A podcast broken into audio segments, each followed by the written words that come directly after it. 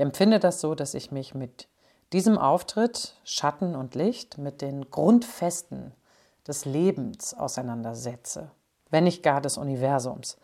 Und das ist für mich fast ein Geschenk. Heuer also ein Auftritt von Anna Magdalena Bössen am Mittwoch vor Ostern, auch Karmittwoch genannt, in der Würzburger Augustinerkirche. Es hat inzwischen schon Tradition, dass am Abend dieses Tages dort etwas Besonderes geboten wird. Diesmal nun die diplomierte Rezitatorin Anna Magdalena Bössen, die passend zum Titel der Veranstaltung Schatten und Licht in fünf Stationen Gedichte vortragen wird.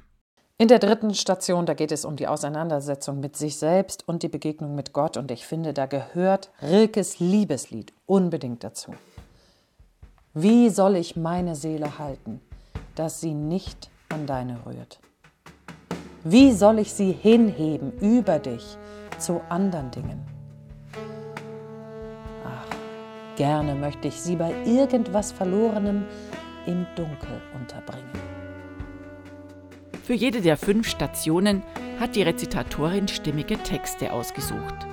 Vier Musiker werden dazu einen Klangteppich ausbreiten. Und in der letzten Station, wo es darum geht, dass wir das Licht am Horizont sehen, da geht es natürlich auch um Hoffnung. Und da habe ich ein ganz schönes Gedicht, was für mich sehr viel Hoffnung, aber auch Freiheit birgt. Das ist die Wolkenwirtschaft von Hilde Domin.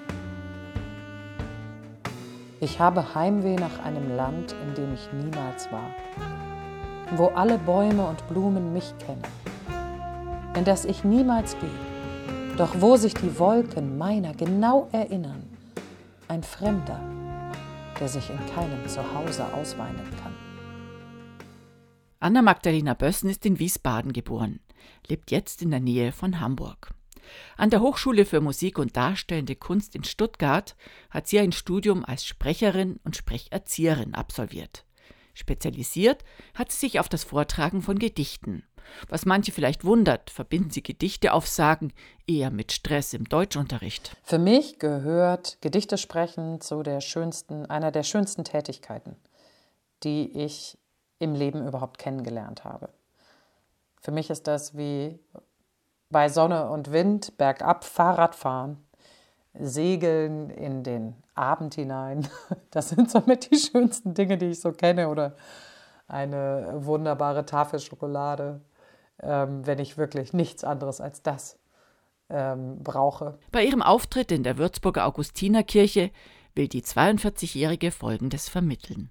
Ich wünsche mir, dass die Besucher, die uns an diesem Abend begleiten, erfüllt nach Hause gehen. Und das Ganze ist ja überschrieben mit Atemholen, ein Atemholen in Wort und Musik in der Karwoche.